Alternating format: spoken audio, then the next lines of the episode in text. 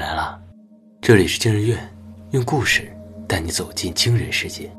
本节目由惊人院、布尔声音工坊联合出品，喜马拉雅 FM 独家播出。我是惊人院研究员诗涵，我是惊人院研究员韦夏。今天要讲的故事是：他被判刑那天，父母正忙着生二胎。上，作者瑞宇。高小龙被判刑那天，他的父母都没来。那一天，高小龙的父亲高俊站在考场外，准备迎接新一轮的考试。同一时间，高小龙的母亲躺在病床上，脸皮青黑，病房内一片死寂，只有他微微隆起的肚皮一起一伏。考场外，高俊多年的好友兼邻居王成走了过去，拍拍他的肩膀：“你不要有心理负担，好好考。”高俊苦笑一下，王成不知怎么继续安慰，只得尴尬地转移话题。这次，你就别想那些歪路子了吧。我哪还敢了？高俊苦笑着指了指自己微瘸的左腿，这是他儿子亲手打断的。难道我还想再生一个畜生？如果要说高俊这辈子最后悔的事，应该是二十三年前参加的那次亲子教养认证考试。那一年，高俊刚结婚不久，媳妇就怀上了身孕。在初为人父的喜悦中，高俊心中还有些许忧愁。如果不能通过亲子教育认证考试，等到孩子一生出来，就会立刻被教育中心带走，由该机构统一抚养。这是亲子养育条例明文规定的。那些年，熊孩子泛滥成灾，小女孩电梯殴打男童，小男孩地铁推倒孕妇。不良少年在大街上持刀无差别砍杀，案例不胜枚举。最终，在各方的推动下，亲子教育条例应运而生。这项条例很简单，总结出来就一句话：不是每个人都有资格做父母，只有通过亲子养育认证考试的夫妻才有资格抚养孩子。在媳妇刚刚怀孕的时候，高俊就带着媳妇去国外检查过了，是个男孩。当年高俊的父母为了生儿子，愣是在他前面生出了三个女孩，这让他从小就独得宠爱。等轮到高俊这一辈，三个姐姐又生了三个女儿，高俊媳妇肚子里的独苗就成了三代单传。所有人都眼巴巴地望着高俊，不能接受自己的儿子被人抢走，就算他接受，他的三个姐姐一对老父母也不能接受。但亲子养育认证考试的考察范围。上至三观哲学，下至英语高数，总通过率不超过百分之六十五。这对十八岁就辍学的高俊无疑是难如登天。被逼得实在没办法，高俊托人买了一份答案，卖家说包过。考试那天，高俊胸有成竹。他看到邻居王成正在旁边哆哆嗦嗦的背书，顿起怜悯之心，悄悄凑到王成耳边说：“哎，我这有答案，你要不要？”王成一惊。你怎么有答案？你别管那么多，要不要？包过。王成正义凛然的拒绝。这可是亲子养育认证啊，怎么能作弊呢？我不要。高俊毫不客气的翻了个白眼。他最看不起王成死人礼的劲头。高俊逃课的时候，王成在学习；高俊打游戏谈恋爱的时候，王成还在学习。学习了十几年的唯一效果。就是两人初中、高中都在同一个班上，分数名次也无限接近。老师曾感慨地说：“哎，这就是差距啊！要是高俊能有王成那么努力，考个重点大学没问题。”这句话高俊记了十几年。虽然最后王成顺利的考上了大学，但在高俊眼里，自己依旧要比王成厉害得多。既然王成如此有骨气的拒绝了，高俊也没多说什么。一个月后，考试的结果下来了，高俊九十四分，王成四十九分。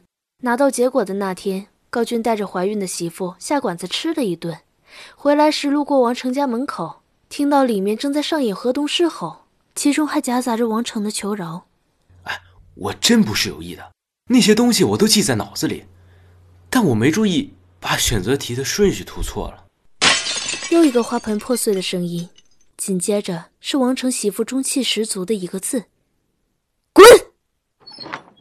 门开了，王成灰头土脸的走了出来。高俊忍不住揶揄：“怎么，后悔了没？”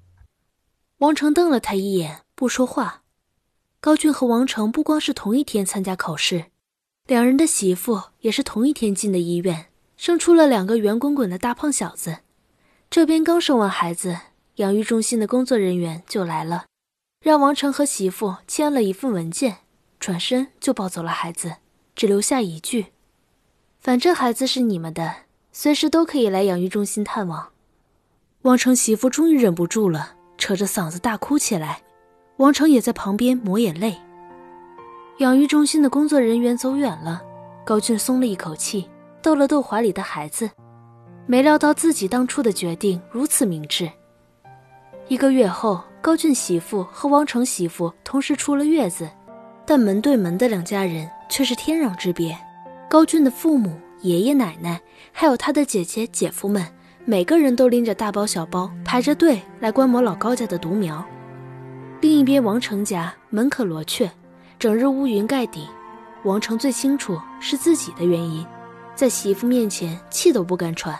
生怕触了眉头，但即使如此，媳妇依然时常给王成甩脸色。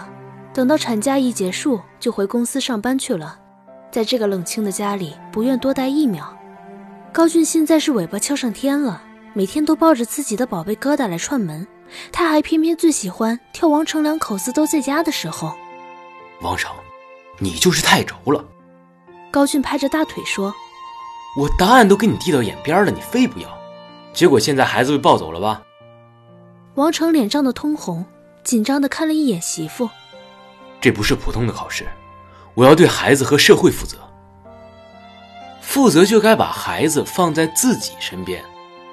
高俊拔高了嗓门：“别太把那个扯淡的考试当回事了。一个小孩子能有什么危害？咱们退一万步说，小孩子调皮点是正常的。”成年人多担待一点不就成了吗？你看我小时候多混蛋，那十里八乡都是有名的。我现在不也好好的吗？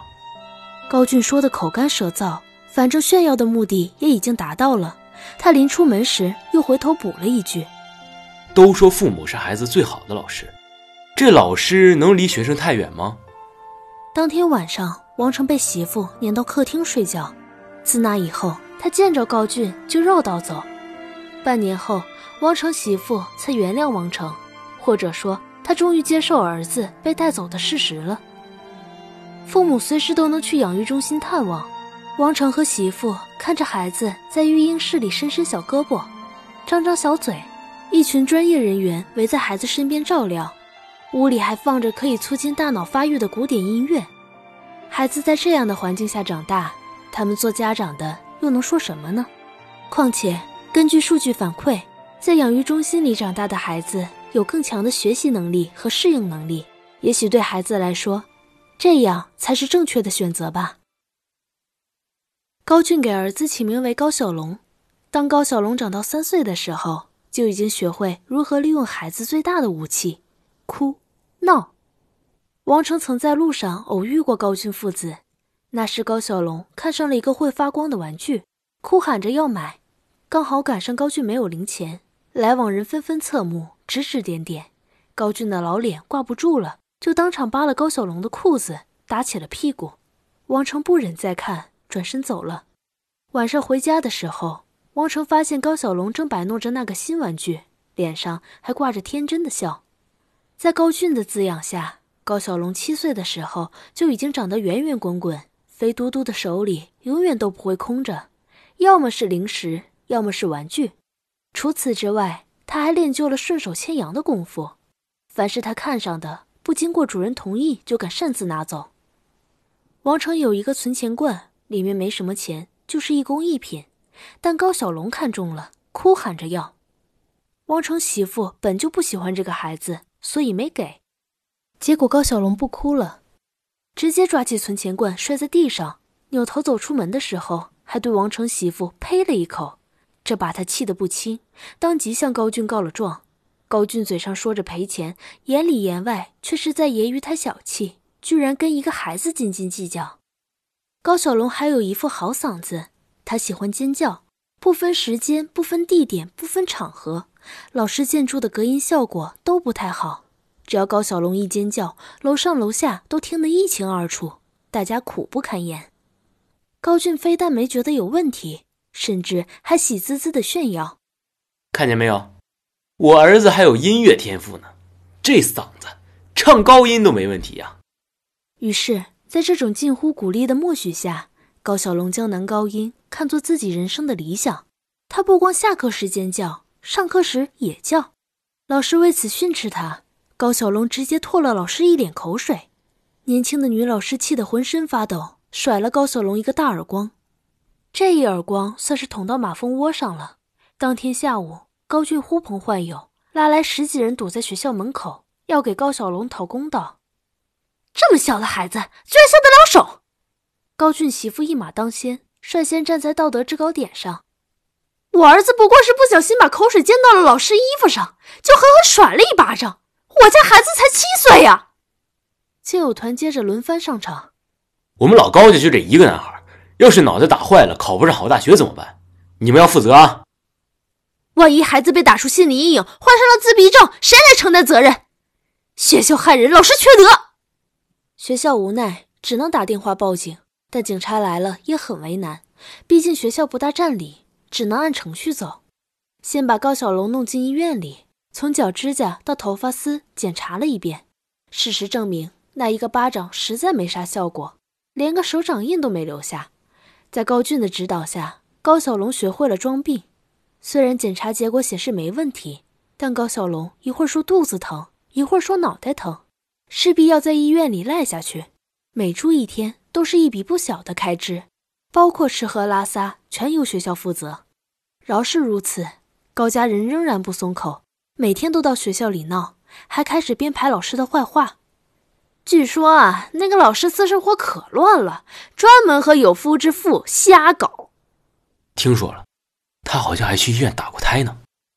女老师苦不堪言，只能选择辞职。学校最后赔了一大笔钱，终于将这群人打发走了。高小龙出院那天，高家人像迎接英雄凯旋一样把他接回了家。